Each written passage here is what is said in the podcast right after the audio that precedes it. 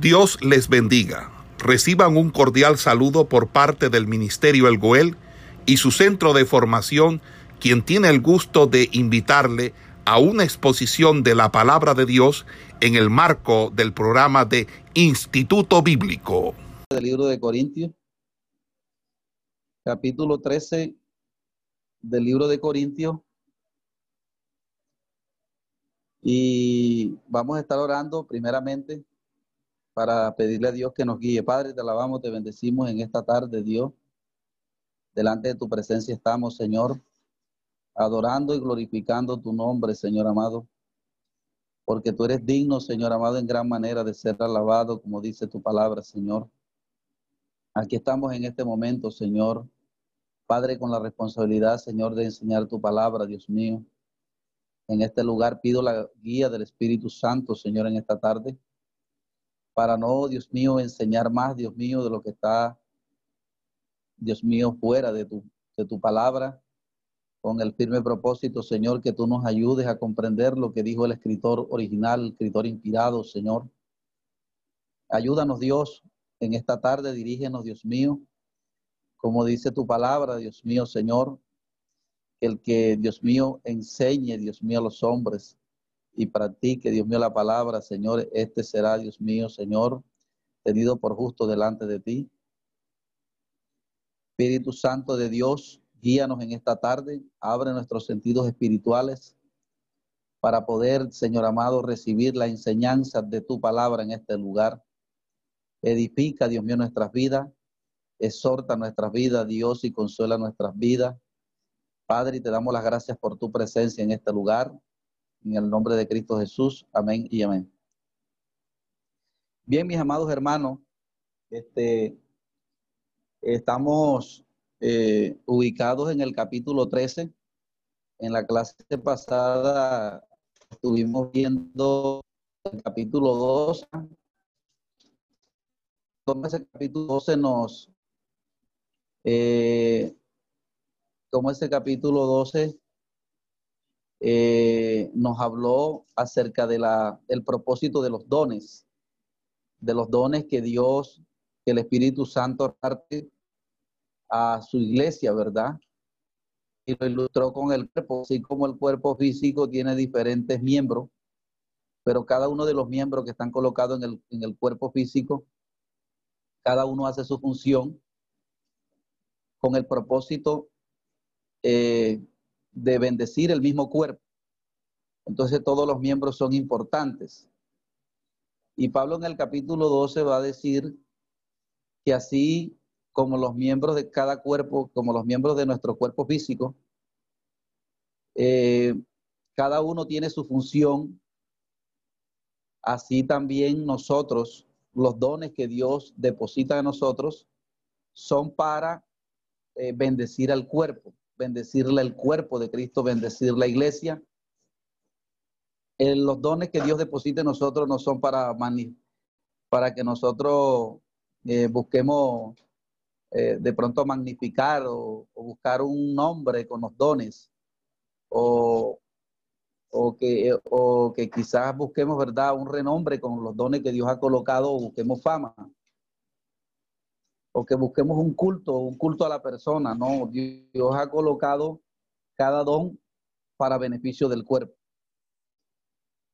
Y luego eh, es lo que va a ilustrar en ese capítulo 12 y luego en el capítulo 13 eh, va a decir lo siguiente. En los primeros versículos del 1 al 3 eh, va a hablar de la necesidad del amor con motivación para ejercitar los dones espirituales. Los versículos del 1 al 3 del capítulo 13 nos va a hablar de la necesidad del amor como motivación para ejercitar los dones espirituales. O sea, la manera como nosotros, para nosotros poder darle un buen uso a los dones que Dios deposita en cada uno de nosotros, eh, debe ir acompañado de amor. Y por eso comienza diciendo de la siguiente manera, vamos a leer los versículos del 1 al 3, dice, si yo hablase lenguas humanas y angélicas y no tengo amor, vengo a ser como metal que resuena o címbalo que retiñe. Si tuviese profecía y entendiese todos los misterios y toda ciencia, y tuviese toda la fe de tal manera que trasladase los montes y no tengo amor, nada soy. Y si repartiese todos mis bienes para dar a comer a los pobres y entregase mi cuerpo para ser quemado y no tengo amor, de nada me sirve. Entonces, eh, para nosotros poder darle un buen uso a los dones dentro del cuerpo, eh, debe ir eh, acompañado de amor. Recuerde que el amor aparece en Gálatas como el fruto del Espíritu. El fruto del Espíritu, ¿verdad? Aparece como un fruto. Y es lo que caracteriza al hombre espiritual. El hombre espiritual no se caracteriza por los dones. El hombre espiritual, eh, más bien, eh, Dios está apuntando es a que el hombre espiritual se caracteriza porque se identifica con el Señor, se identifica con el carácter de Cristo. Recuerde que el hombre eh, fue creado imagen y semejanza de Dios. Y, una de las características de Dios es la santidad, la justicia, el amor, la paz, la mansedumbre, la templanza, la benignidad, la bondad, la fe. Y el hombre por su caída perdió esa identificación con el Señor, pero en Cristo se retoma. En el momento que nosotros nos convertimos al Señor, esa alianza con el Señor y esa alianza con Cristo, esa relación con Cristo, el propósito de mi relación con el Señor, el propósito de mi oración con Cristo en la intimidad, es que cada día yo me parezca más al Señor. Es que cada día yo pueda eh, eh, parecerme al Señor en el amor, en la santidad, en la justicia, eso es lo que caracteriza al hombre espiritual y Pablo lo va a decir, lo va, yo creo que eso lo hemos hablado hasta el cansancio. Pero fíjese que nuevamente el apóstol en este capítulo 13, eh, porque aquí el apóstol Pablo está hablando del orden en el culto. Y pareciera que los dones, eh, o pareciera no, la manera como estaban los corintios utilizando los dones era que ellos estaban buscando gloria con los dones. Entonces ellos se creían más espirituales porque tenían dones. Y había como una competencia allí entre quién era más espiritual. Entonces, si, si los dones lo que hacían era que provocaban disensiones, entonces eh, estaba eso perjudicando al cuerpo. No se estaba haciendo el trabajo porque los dones no son para dividir. Los dones, por el contrario, son para unir.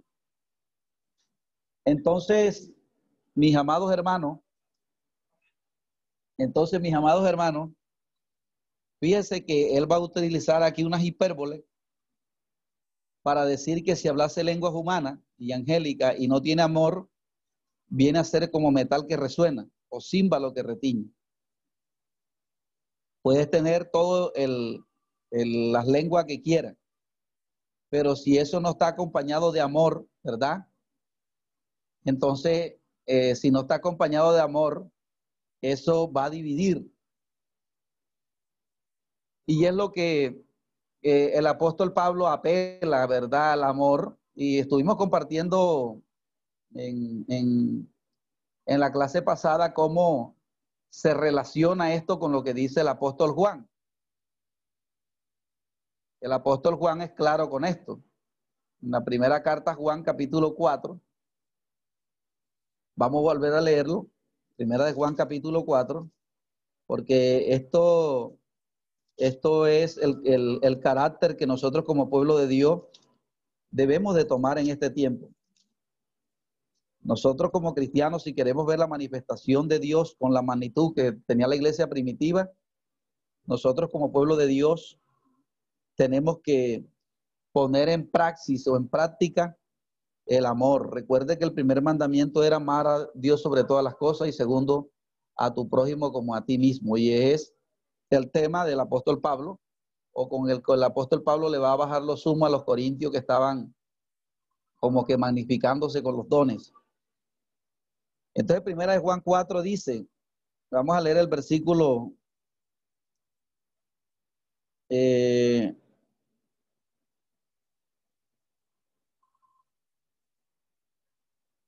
vamos a leer el versículo, el capítulo 4 de Primera de Juan, el versículo 20. Dice, si alguno dice yo amo a Dios y aborrece a su hermano, es mentiroso. Pues el que no ama a su hermano, a quien ha visto, ¿cómo puede amar a Dios a quien no le ha visto? Y nosotros tenemos este mandamiento de él. El que ama a Dios, ame también a su hermano. Entonces, todos conocemos, ¿verdad?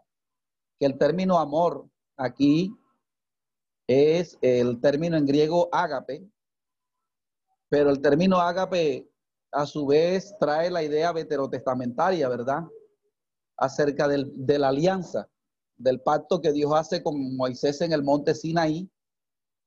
Eh, Dios hace un pacto con el pueblo de Israel en donde las partes tenían que colocar, eh, cada parte tenía que colocar eh, una demanda. Entonces Dios colocó la de él, pero muchas veces el pueblo eh, no colocó la parte que le correspondía. Por ejemplo, Dios les dijo que si ellos permanecían santos, Él iba a estar en medio de ellos. Entonces por eso Él dice, sé santo porque yo soy santo. O sea que el pueblo de Israel tenía que identificarse con el Señor en su carácter. Entonces Dios, eh, en esa relación, ¿verdad?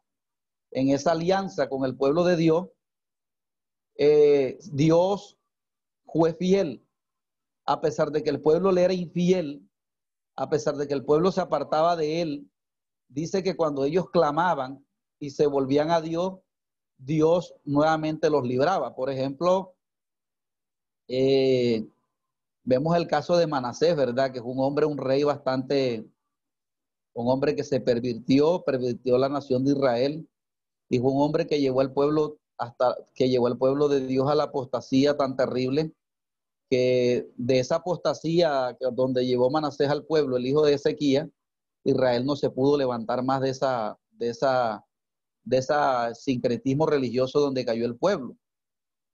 Y fíjense cómo Manasés, cuando fue llevado, ¿verdad?, por el rey asirio y fue puesto en el patio de la cárcel, dice que este hombre clamó a Dios. Y cuando él clamó a Dios, dice la Biblia que fue oído. Fíjense que a pesar de que ese hombre hizo maldad en Israel como ningún otro rey había hecho, cuando el hombre se humilló, Dios lo levantó y lo, trajo nuevamente a Israel y hizo que el rey asirio lo soltara. Entonces, fíjense que es una muestra de amor a pesar de que el pueblo se apartaba de él, Dios cumplía su palabra. Entonces, él, así como, como Dios ama a su pueblo, así nosotros también debemos amarle a él. Y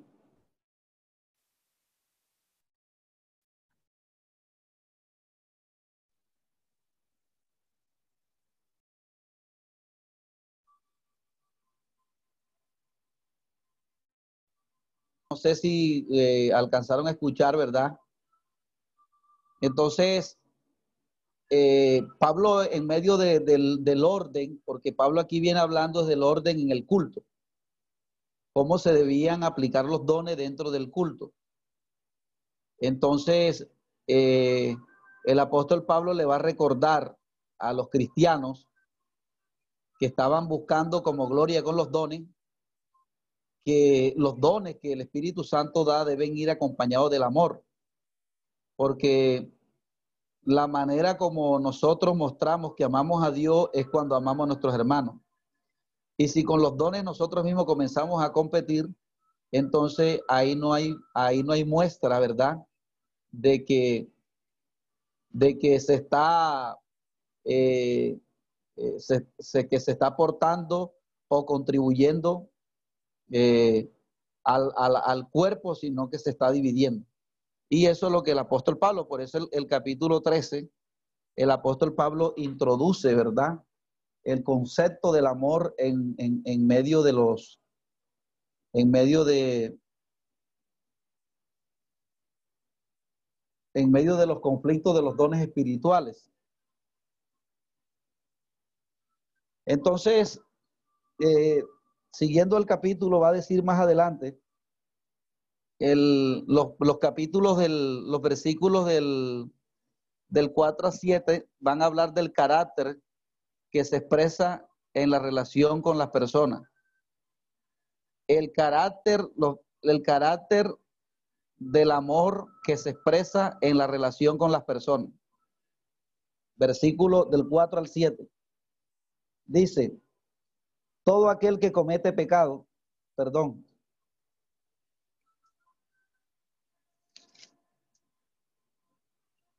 Dice, el amor es sufrido, es benigno, el amor no tiene envidia, el amor no es actancioso, no se envanece. Fíjese que cuando se busca gloria de los hombres, una de las cosas que sale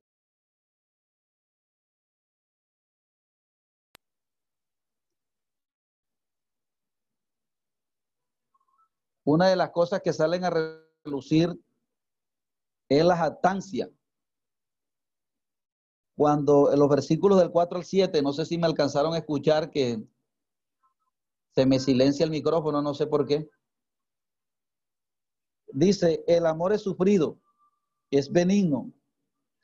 El amor no tiene envidia. El amor no es atancioso, no se envanece no hace nada indebido, no busca lo suyo, no irrita, no guarda rencor, no se goza de la injusticia, más se goza de la verdad. Todo lo sufre, todo lo cree, todo lo espera y todo lo soporta. Y ese cuáles son la, la descripción que Pablo hace de el amor genuino, del amor, ¿verdad? Como fruto. O sea, el amor, el amor, eh, el amor se expresa en la relación que yo tengo con las demás personas. En este caso, los dones, los dones que Dios nos da a nosotros es para, para afianzar, ¿verdad? Eh, nuestra relación con nuestros hermanos. No para buscar gloria, no para jactarme, eh, no para eh, provocar envidia, no para buscar lo mío, sino el del otro. Entonces, dice que todo lo sufre y todo lo espera y todo lo soporta. Por eso es que la Biblia dice que tenemos que soportarnos los unos a los otros en amor. Porque una de las, eh, el, que, el que verdaderamente ama, soporta al hermano, aun cuando el hermano mm, eh, de pronto muchas veces no nos haga la justicia que esperamos. Debemos soportar y debemos pasar por alto la ofensa que nuestro hermano nos hace. Porque de alguna manera u otra, mi hermano, nosotros estamos todavía en una naturaleza en la que podemos fallar muchas veces, pero nosotros, por el amor que Dios ha depositado en nuestros corazones, debemos pasar por alto la ofensa, debemos perdonar, debemos perdonar al hermano, ¿no? Que el hermano me hizo. Y hay personas que no perdonan porque se lo hizo el hermano. No, hermano, eso, eso, el, el, carácter del verdadero amor se expresa en la relación con las demás personas. Cuando un, cuando un cristiano tiene carácter en el amor, ¿verdad? Tiene un, perdón, tiene como el, eh, tiene un verdaderamente eh, amor en su corazón, deja pasar por alto la ofensa. Recuerde que este amor es producto de mi relación con el Señor. Este amor eh, eh, no se da por sí solo. El amor de Dios se da por medio de nuestra relación con el Señor. Por eso una persona que comience a, a dejar la oración, es muy plausible que un cristiano que deje de orar pueda controlar su, su, su vieja naturaleza. Por eso que uno de los trabajos que hace Satanás cuando va a apartar a un cristiano es que comienza a dejar de orar, le da importancia a otras cosas y deja la oración, deja la lectura de la palabra. Entonces, cuando de repente le hacen, un, cuando él ve que un hermano le hace una injusticia, inmediatamente la persona se llena de resentimiento, se llena de rencor, se llena, entonces ya no perdona. Y si es el líder, peor. Si ve una falla en el líder, entonces eh, va siempre a tener como una discrepancia. ¿Por qué? Porque para que pueda permanecer el amor, eh, yo tengo que tener una relación con el Señor. No tengo que dejarme descuidar en la oración. Porque una vez yo me descuido en oración, cualquier cosa que me hagan me resiente. Cualquier cosa que me hagan eh, eh, eso me lleva a, tener una discrepancia con el hermano. Y si fuera una discrepancia que se, que se arreglara, pero entonces hoy en día estamos viendo que se trata de decir que se es espiritual porque se tienen dones y no es así. No es así. Entonces, eh, continúa diciendo los versículos, ¿verdad? Del, del 8 al, al 13, eh, entonces eh, concluimos ahí en esos versículos, verdad que el carácter del amor se expresa en la relación con las personas, con los demás hermanos, con las demás personas. Ahí en mi relación con los demás es que yo muestro mi verdadero amor, cómo yo estoy con las demás personas. Hay gente que están en la iglesia y son cristianos y no se hablan con otros. Hay otros que tienen cierto resentimiento con otros y no se ponen a cuenta. Dice la Biblia que tienen que colocarse a paz con su adversario y hay personas que no lo reconocen. Y una de las cosas que, o sea, la solución para eso es la oración.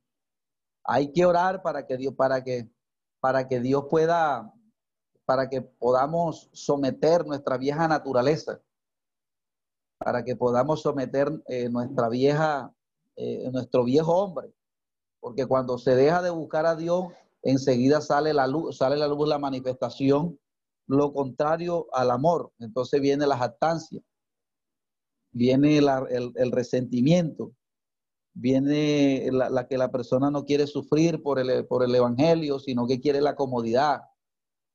Entonces viene todo lo que lo, lo contrario a las características del verdadero amor.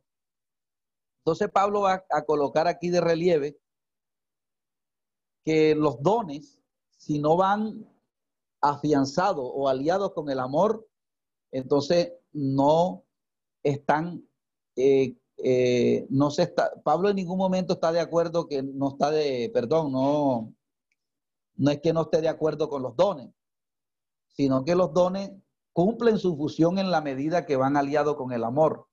Pero si no van aliados con el amor y eso provoca disensión, provoca contienda y provoca pleito, provoca desunir el cuerpo, entonces ya no se están usando para provecho.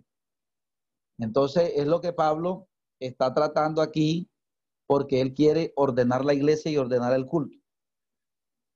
Los versículos 8 al, al 13 dice, eh, nos va a hablar de el amor como principal característica de la familia de Dios. Fíjese eso. Los versículos del 8 al 13 van a hablar del amor como la principal característica de la familia de Dios. A nosotros el diablo nos ha hecho, pero eh, una trampa para dividirnos como cuerpo que somos. Pero gracias a Dios, ¿verdad? Que, que Dios en su misericordia en este tiempo nos quiere unir nuevamente y y, tenemos que seguir orando por esta visión que, que, Dios ha colocado, ¿verdad? De que la iglesia pueda tener esa unidad nuevamente. Entonces dice, el, los versículos del 8 al 11 dice, el amor nunca deja de ser, pero las profecías se acabarán y cesarán las lenguas, y la ciencia acabará. Porque en, parte porque en parte conocemos y en parte profetizamos. Mas cuando venga lo perfecto, entonces lo que se, entonces lo que es en parte se acabará. Cuando yo era niño hablaba como niño, pensaba como niño, jugaba como niño, más cuando fui hombre dejé lo que era de niño. Ahora vemos por espejo oscuramente, más entonces veremos cara a cara. Ahora conocemos en parte, pero entonces conoceré como fui conocido. Y ahora permanece, y ahora permanece la fe, el amor, la fe, la esperanza y el amor. Estos tres, pero el mayor de ellos es el amor. Entonces Pablo aquí, ¿verdad? Eh, para hablar de, de, del amor como la principal para como la principal característica de la familia de Dios. Eh, recuerde que esa fue la oración que Jesús hizo en Juan 17, ¿verdad? Cuando oró por ellos, le dijo, Señor, que ellos sean uno como nosotros. Y Pablo aquí está retrotrayendo, ¿verdad? La perspectiva que tenía Cristo con respecto a la comunidad, con respecto a, la iglesia, el amor que nosotros debemos tener en, como, comunidad, como que somos de parte de Dios. Como el cuerpo de Cristo, nosotros debemos amarnos los unos a los otros y los dones que Dios ha depositado en nosotros eh, debe contribuir al, cuerpo de Cristo, no buscar eh, un renombre, no buscar eh, un culto a nosotros, sino más bien los dones que Dios ha colocado es, nos debe unir más. Y, y, y, estuvimos viendo en la clase pasada, ¿verdad? Que, que aquí uno puede ser una persona apóstol y el otro puede ser un diácono. Pero todos en el Señor somos útiles. Todos los dones todos son útiles en el Señor. Entonces debemos reconocernos los unos a los otros. Pablo está diciendo que por el amor nosotros debemos reconocer que necesitamos de los demás. Porque muchas veces cuando yo eh, hago todo solo, entonces de alguna forma, de alguna manera u otra, eh, estoy eh, transmitiendo que yo no necesito de, nadie. Y eso de alguna manera u otra es orgullo. Entonces, eh, Pablo aquí va a colocar y va a apelar, ¿verdad?, al, a lo escatológico, a lo que a lo que ha de manifestarse. Y pues obviamente esto está apuntando, ¿verdad? A cuando Dios de alguna manera u otra nosotros eh, ya seamos transformados, dice la escritura, cuando ya se cumpla la salvación, ¿verdad? Lo que estamos esperando, que es nuestra redención corporal, que dice la Biblia que cuando esto corruptible se vista de incorrupción y esto mortal se vista de inmortalidad, entonces se cumplirá la palabra sorbida la muerte en victoria. Entonces nosotros pasaremos, ¿verdad?, a una eternidad con el Señor. Entonces, eh, los dones en esa primera parte acaban, pero continúa el amor en el reino de Cristo. Entonces, si el amor continúa en el reino de Cristo, es el que continúa y los dones acaban, cada uno de los dones que Dios reparte, ¿cuánto más debemos colocarle nosotros importancia al amor entre los hermanos en este momento? Porque el apóstol Pablo está hablando aquí y está apuntando al amor. ¿Por qué? Porque una de las cosas que divide, a veces la gente dice, yo amo a Dios. Y, y, y está en discordia con su hermano. Eso no es así. Porque una de las cosas que muestran que yo amo a Dios es cuando amo a mi hermano. Me sorprendió una prédica que dio un pastor de la federación cuando predicó en, Apocalipsis capítulo 10 decía, y predicó del primer amor. Y me sorprendió porque, porque nunca había visto ese enfoque de esa manera. Él decía que la iglesia de, de Éfeso, si no estoy mal, dice, yo conozco tu primer, yo, yo conozco tu, tu arduo trabajo y amor hacia mí.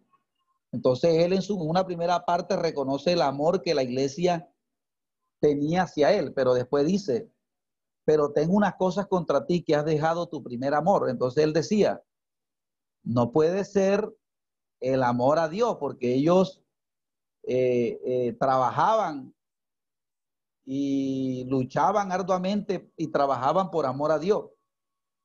Entonces él decía que no podía ser eh, que ellos, que el primer amor se refiriera a, de pronto dejar de predicar o a dejar de, cuando la persona se convierte por primera vez, sino que él decía que se había dejado el primer amor y el, el primer amor a Dios, porque si no se ama al hermano, entonces no se está amando a Dios. Y eso es lo que eh, me sorprende porque en Apocalipsis también va a decir que unos a otros se aborrecerán. Y esa es la condición que nosotros estamos viendo hoy en la iglesia. Hoy en día la iglesia unos a otros se aborrecen. Y estamos hablando no de los que están afuera, estamos hablando de los que estamos dentro. Hay congregaciones que se aborrecen unos con otros. Entonces, entonces sacamos a relucir los dones. La iglesia mía tiene más dones a que aquella. Entonces, es lo que el apóstol Pablo en este capítulo 12, 13, eh, ¿verdad? Va a bajar eh, de pronto esa magnificación que tenían los corintios con respecto a ese culto, ¿verdad? Que tenían para sí. Y eh, el tema lo continúa en el capítulo 14, porque recuerde que el apóstol Pablo está sentando las bases sobre el orden del culto sobre el orden que ellos debían tener en la congregación. Entonces, aquí está, eh, eh, él, deja bien claro, ¿verdad? El, correcto uso de los dones. Es la, es la parte que va a tratar, que está tratando aquí. Y entonces va a utilizar, ¿verdad? Lo escatológico, que es el, que es la que es la promesa de salvación, ¿verdad? Entonces dice, y ahora permanece la fe, la esperanza y el amor, estos tres, pero el, el mayor de ellos es el amor. Entonces, eh, en el capítulo 14 va a decir, seguid el amor. Seguid el amor.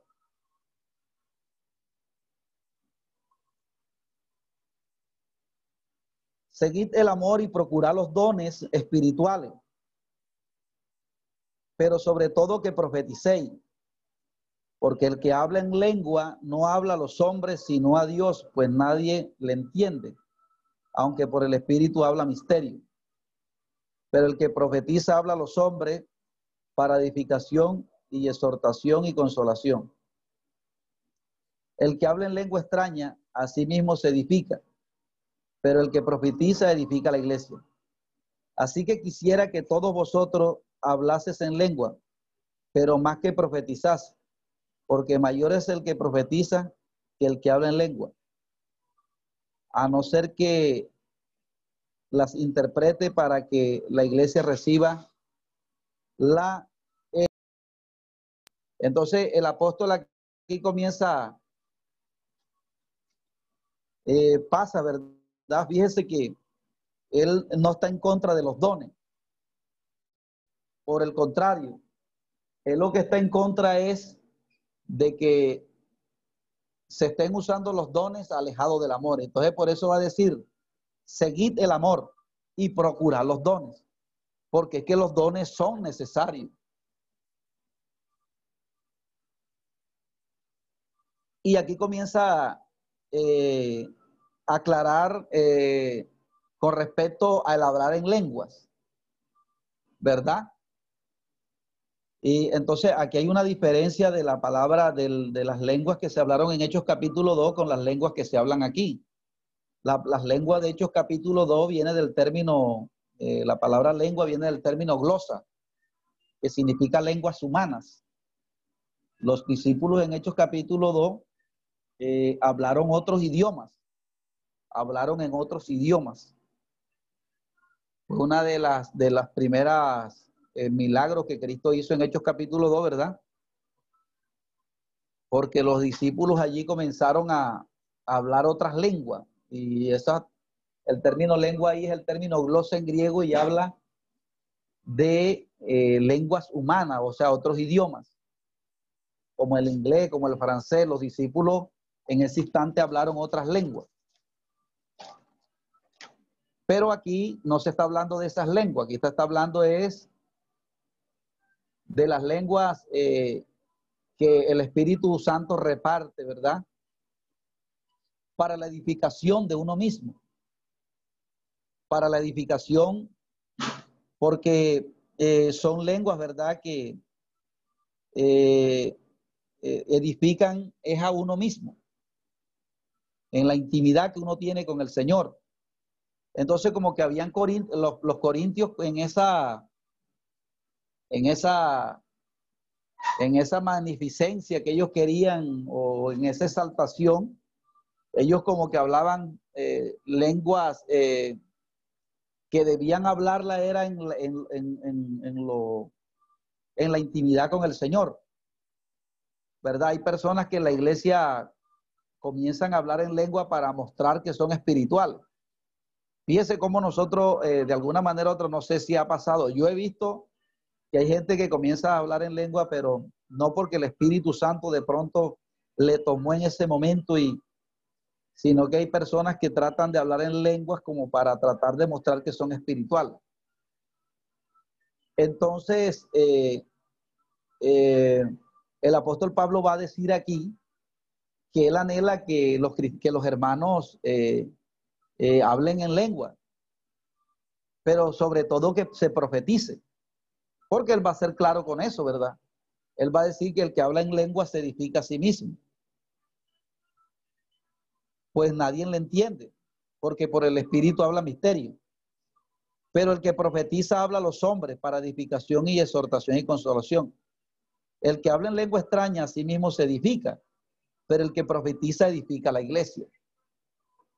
Así que quisiera que todos vosotros hablases en lengua, pero más que profeticéis, porque mayor es el que profetiza que el que habla en lengua, a no ser que las interpreten para que la iglesia reciba eh, la edificación. Como que habían hermanos que en medio del culto comenzaban a hablar en lengua y, nadie las interpretaba. Entonces, eh, Pablo está diciendo, ¿verdad? que no está mal que se, que, se hable en lengua, pero que en la congregación eh, él deseaba más bien que se profetizara. Y la profecía también apunta aquí en dos sentidos, apunta a la predicación, pero también viene, apunta a la profecía, ¿verdad? Que en algún momento dado el Espíritu trae y, y, da algún hermano que se levanta en la iglesia que, que Dios le coloca la palabra. Y la palabra, la profecía, ¿verdad? Tiene como propósito de edificar a la iglesia. Porque la profecía es una palabra de Dios que se da en el momento y tiene como propósito, se, se, se, se puede, se puede percibir. Pero el que habla en lengua y habla misterio no edifica a nadie, sino que se edifica al mismo. Entonces, por eso Pablo recomienda que no se hable en lengua en la congregación, sino más bien que se profetice, porque la lengua es para provecho del cristiano, del, del, que profetiza, pero la, la, pero la profecía del que habla en lengua, pero la profecía edifica a todo el cuerpo. Entonces, fíjense, hermanos, que, que el apóstol está aquí tratando de que se saque a la luz es lo que beneficia al cuerpo.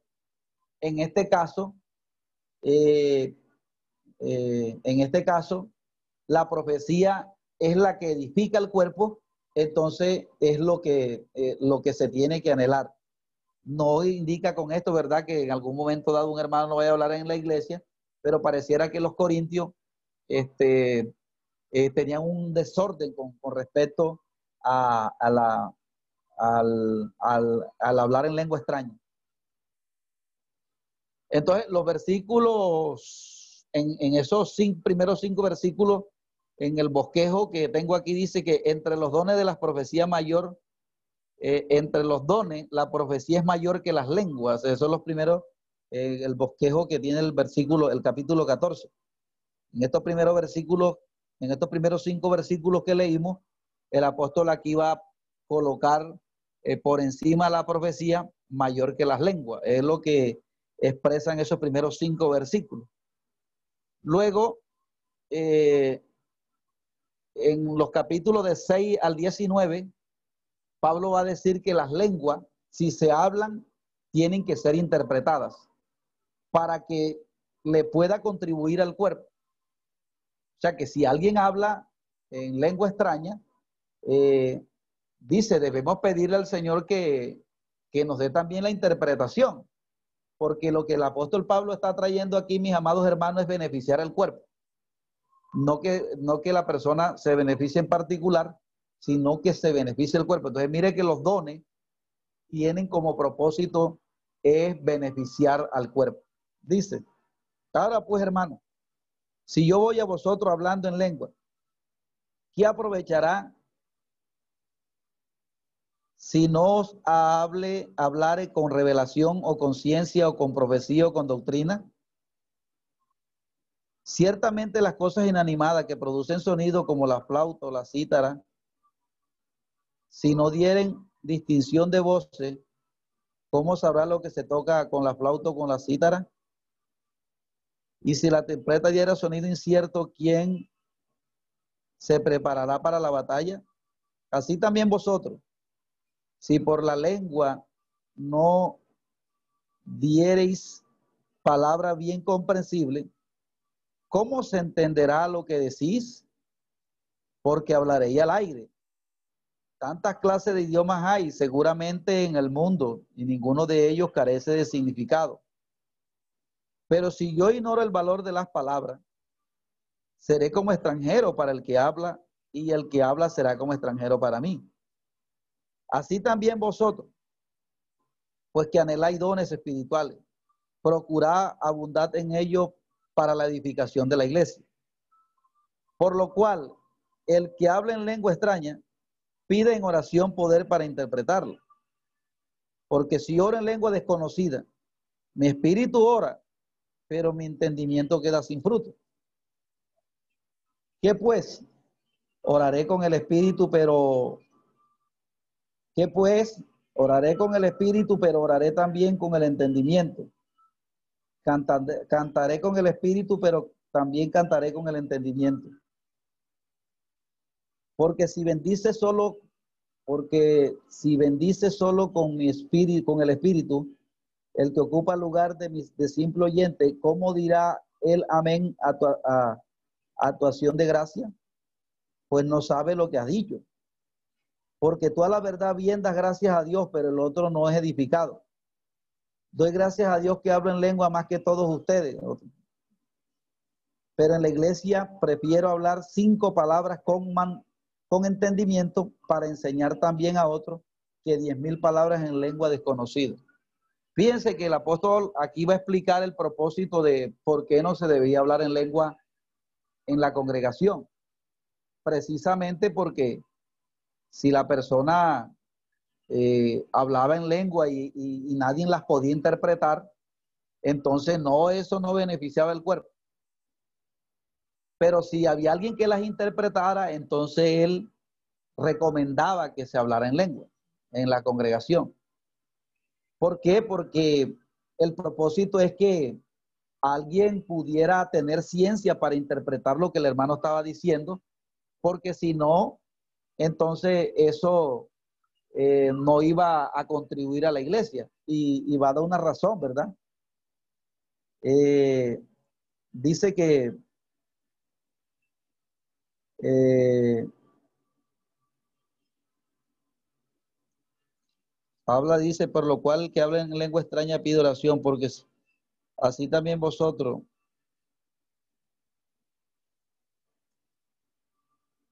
¿Dónde es que dice que porque si, o que pues, porque toda la verdad bien da gracias, pero el otro es edificado. Doy gracias a Dios que hablo lengua. Entonces fíjense que el apóstol aquí termina en el versículo 19 diciendo, pero en la iglesia prefiero hablar cinco palabras con entendimiento, es decir, algo que pueda, eh, algo que pueda darse a entender, algo con ciencia, algo que se pueda, que se pueda entender. Porque algo que se puede entender es lo que va a beneficiar el cuerpo. Pero si hablo en lengua desconocida, diez mil palabras, eso no edifica en nada. Entonces, por eso está diciendo que prefiero hablar cinco palabras con ciencia, con algo que se dé a entender, que hablar con diez mil palabras que no se entiendan. Entonces, es el orden que el apóstol Pablo está dando aquí con respecto a los dones de las lenguas, ¿verdad? Y con respecto a la profecía, él eh, pedía que se, que más que las lenguas se anhelara la profecía. Eh, en los versículos del 20 al 25, dice que las lenguas son señales a los incrédulos.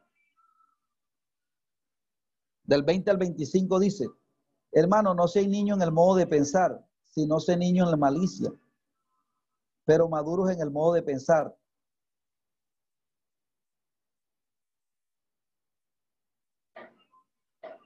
En la ley está escrito en otras lenguas y con otros labios hablaré a este pueblo y ni aun así me oirán, dice el Señor. Así que las lenguas son señal, no a los creyentes, sino a los incrédulos. Pero la profecía, pero la profecía no a los incrédulos, sino a los creyentes. Si pues toda la iglesia se reúne en un solo lugar y todos hablan en lengua y entran indoctos incrédulos, no dirán esto estáis locos. Pero si todos profetizan y entra algún incrédulo o indocto, por todo es convencido, por todos es juzgado. Lo oculto de su corazón se hace manifiesto y así postrándose sobre el rostro adorará a Dios y declarando que verdaderamente Dios está entre vosotros. Entonces, eh, Dice aquí, ¿verdad? Que las lenguas son señales a los incrédulos, pero está diciendo también que si una persona entra y, ve a todos hablando en lengua, ellos dirán, no, están todos locos. ¿Por qué? Porque ellos no entienden lo que ahí se está hablando. Pero si eh, alguien profetiza, ¿verdad? Alguien puede dar eh, una palabra que saque eh, del oculto, ¿verdad? Lo que esa persona nueva trae y, y él pueda de alguna manera u otra experimentar cómo Dios saca la luz lo que él no le ha dicho a nadie, él se convierte inmediatamente porque, ¿por qué? Porque ha comprendido, ¿verdad? Que lo que le ha querido transmitir el que le profetizó. Entonces, este, eh, yo creo que esto está claro, esto es algo que normalmente eh, usted y yo lo, lo, hemos entendido perfectamente con respecto a esta parte entre la profecía y los dones, el propósito por el que él quería que la iglesia anhelara más la, profecía que la, en el culto. Estamos hablando en el culto. Entonces, eh, en los versículos finales, eh, ¿verdad? El, eh, de los versículos 26 al 40 nos va a hablar acerca del orden que se debe tener en la iglesia. Entonces dice así, ¿qué hay pues, hermano? Cuando reuní cada uno, vosotros tiene un salmo, tiene doctrina, tiene lengua, tiene revelación, tiene interpretación. Hágase todo para la edificación. ¿Para la edificación de qué? Del cuerpo. Dice, si habla alguno en lengua extraña, sea esto por dos o a lo menos tres, y por turno, y uno interprete, y si no hay intérprete, calle en la iglesia y hable para sí mismo y para Dios. O sea que si no hay intérprete, hermano, es mejor que usted esto lo hable en su relación con el Señor. Dice, asimismo los profetas hablen dos o tres y los demás juzguen. Y si alguno le fuere revelado, si alguno le fuere revelado a otro que estuviere sentado, calle primero. Porque podéis profetizar todos uno por uno, para que todos aprendan y todos sean exhortados. Entonces, eh, está hablando, ¿verdad? Que si hay dos o tres que recibieron la palabra, que sea por turno para que todos sean edificados y que no digan la profecía los dos al mismo tiempo, sino que si el otro, porque el espíritu está sujeto a los profetas. O sea, eh, hay personas que dicen, no, que no me podía contener, no, eso no es así. A usted le puede venir la profecía, le puede venir la, la revelación de parte de Dios, pero el espíritu está sujeto a, sus, a los profetas. Entonces, si el otro hermano va a profetizar primero, entonces eh, el otro debe sentarse y escuchar para que así todos seamos edificados dentro del culto. Dice, si alguno le fue revelado a otro que estuviera sentado, calle primero. O sea, si uno que está sentado eh, también le fue revelado, tiene que callar. Y los versículos 32 y los espíritus están sujetos a los profetas. Está diciendo claramente lo que veníamos comentando, ¿verdad? Que no se pueden profetizar dos al mismo tiempo en el culto, sino que el, eh, que uno profetice primero y por turno. Eh, dice, pues Dios no es Dios de confusión, sino Dios de paz, como en todas las iglesias de los santos. Sí, porque dos personas comienzan a profetizar eso a la misma, al mismo tiempo, eso puede provocar confusión. Entonces dice, vuestras mujeres callen en las congregaciones porque no les he permitido hablar, sino que estén sujetas, como también lo ley lo dice. Y si quieren aprender algo, pregunten en casa a sus maridos ¿Por qué es indecoroso que una mujer hable en la congregación? ¿Acaso ha salido de vosotros la palabra de Dios? ¿O a solo vosotros ha llegado? Si alguno se cree profeta o espiritual, reconozca lo que se escribe en los mandamientos del Señor. Mas el que ignora, ignore. Así que, hermano, procura profetizar y no impida el hablar en lengua. Pero hágase todo decentemente y con orden. Entonces, este es un tema, ¿verdad?, que ha sido bastante controversial a través de las décadas. De hecho, yo veo en las redes sociales algunos hermanos que dicen que la mujer no debe pastorear y que no debe asumir ningún cargo dentro de la iglesia. Pero esto es contradictorio, mis amados hermanos. Entonces, si esto fuera así, que ninguna mujer pueda asumir un pastorado, un ministerio, se contradijera con lo que ya ha dicho en el, en el capítulo 5, versículo 11. Mire lo que dice el capítulo 11, verso 5. Dice, pero toda mujer que ora o profetiza con la cabeza descubierta, afrenta su cabeza, porque lo mismo que se hubiese rapado. Entonces la mujer, eh, las mujeres también profetizaban, sino que aquí el apóstol Pablo lo que está hablando es del orden. Es el tema que se trae aquí, el orden en el culto. Porque pareciera ser, mis amados hermanos, que cuando se estaba predicando, algunas esposas, ¿verdad? Le comenzaban a hacer preguntas a los esposos y interrumpían el culto. Entonces, la mujer aprovechando, ¿verdad?, su, libertad que el Evangelio daba, entonces parecía que eh, no solamente había un desorden en cuanto a que se levantaban dos y tres profetas hablando al mismo tiempo, todo el mundo comenzaba a hablar en lengua y, había un desorden allí, mis amados hermanos. Entonces el apóstol no solamente va a hablar del orden en, lo que tiene que ver con las lenguas extrañas, en lo que tiene que ver con las profecías, que no se prepararan dos o tres a hablar, a profetizar al mismo tiempo, sino que también se colocara un orden con respecto a las mujeres que interrumpían que interrumpían con preguntas, interrumpían en medio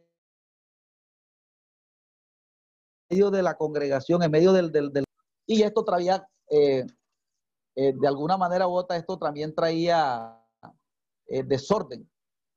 Y el apóstol quiere, de alguna manera u otra, colocar un orden en esta parte primero, y por eso le dice que las mujeres pregunten en casa. Y va a decir, de eh, vuestras mujeres callen en las congregaciones. Nos está diciendo que, que la mujer no puede ejercer un ministerio. Porque no les es permitido hablar, sino que estén sujetas como también la ley lo dice. Y si algo, pregunten en casas, congregación, ¿acaso ha salido de vosotros la palabra de Dios? O sea, aquí esto está apuntando es a lo que el apóstol Pablo eh, había dicho en 1 Corintios capítulo 11, ¿verdad? Acerca de la insujeción. Recuerde que el apóstol Pablo habló allá de la sujeción y él colocó un orden que Dios, que Cristo está sujeto a Dios. El hombre está sujeto a Cristo y la mujer está sujeta al esposo. Entonces, esto no es un concepto teológico, sino que más bien esto es, porque si esto fuera un concepto teológico de que las mujeres no pudieran ministrar, entonces todo el mundo se podía someter. Pero esto no es un concepto teológico. Esto está hablando más bien es de, un, de una particularidad. Era un problema de, de orden o de desorden que había con relación al culto. Porque recuerde que las bases que el apóstol Pablo está colocando aquí es el orden en el culto, cómo se debía tomar la cena, el propósito de la cena, que, eh, eh, que el propósito que tenía la cena, que la iglesia era un cuerpo, que los dones no eran para buscar gloria, sino que era para beneficiar el cuerpo. O sea, que todo el mundo se bajara y colocase en su sitio. Entonces aquí las mujeres también como que interrumpían a la hora de que se estaba predicando y también el apóstol va a colocar un orden con respecto a eso, pero eso no quiere decir, ¿verdad?, que la mujer no puede ejercer un ministerio, porque lo vimos anteriormente, que dice que toda mujer que ora profetiza con la cabeza descubierta, o sea que había mujeres que profetizaban. Entonces, el apóstol Pablo en el capítulo 11 dice que, que la mujer que oraba con la cabeza descubierta, ¿verdad?, afrentaba su cabeza, es decir, como en ese contexto, las mujeres que no se ponían el velo, eran sinónimos de mujeres así como, como, como lo que se busca hoy en día con el feminismo radical, que la mujer emancipe del hombre. Entonces, la mujer que no usaba el velo dentro de ese contexto era vista como una mujer que estaba insubordinada a su esposo. Entonces, Pablo, para evitar que cuando una mujer cristiana saliera a la calle o estuviera en la congregación sin, sin, sin el velo, eh, de pronto alguien fuera a decir, no, esa mujer está insubordinada al esposo porque no tiene el velo. Entonces Pablo dice, hombre, póngase el velo entonces. Póngase el velo, ¿verdad? Porque póngase el velo para no ser tropiezo, ¿verdad?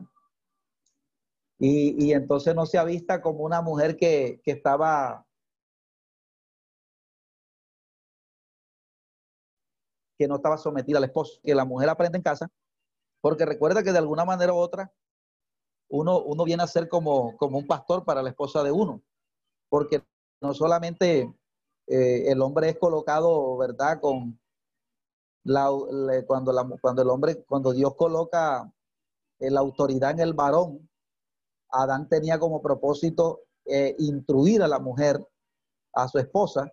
Entonces, Adán estaba sujeto a Cristo y, y y, la y Adán y Eva debía estar su verdad, pero Adán también tenía la responsabilidad de instruir a la esposa. Entonces, de alguna manera u otra, el, el, que ellas interrumpieran en el culto era una muestra de insujeción. Entonces, Pablo aquí no está diciendo de que la mujer no, no, no debía aprender, sino que él dijo, más bien aprende en casa y déle desarrollo al culto más bien que se le diera el desarrollo al, servicio y si ellas querían preguntar algo, este, que lo hicieran en casa, porque en casa de pronto eh, eh, había un tiempo más propicio para poder resolverle las dudas que ellas tuvieran. Entonces, sí, mis amados hermanos, eh, el apóstol termina diciendo, así que hermano, procura profetizar y no impidáis el hablar en lengua, pero que se haga todo decente y con orden. O sea, que el apóstol en ningún momento está diciendo de que usted no hable en lengua, que no puede hablar o que, o que Dios esté en contra de las lenguas. No, eh, está, lo que está diciendo es que, que eso es de Dios, eso hay que buscarlo. pero que todo se haga con orden y decentemente. Fíjense que el texto, el mismo texto cierra eh, diciendo del tema que viene tratando, el orden en el culto. Que se haga todo con orden y decentemente. ¿En dónde, mi amado hermano? En el servicio. Entonces, no, eso ha traído para discusión que la mujer no puede pastorear. Eso no es así, mis amados hermanos, porque recuerde que eh, la mujer perdió el privilegio eh, que no podía ministrar, fue como un, como un acto de machismo. Entonces algunos dicen, no, pero, pero Cristo, en el, en el tiempo de Cristo no hubo ninguna pastora. Pero de alguna manera, hermanos, este, hay cosas que, que se hicieron en la Biblia por razones de no poner tropiezo, ¿verdad?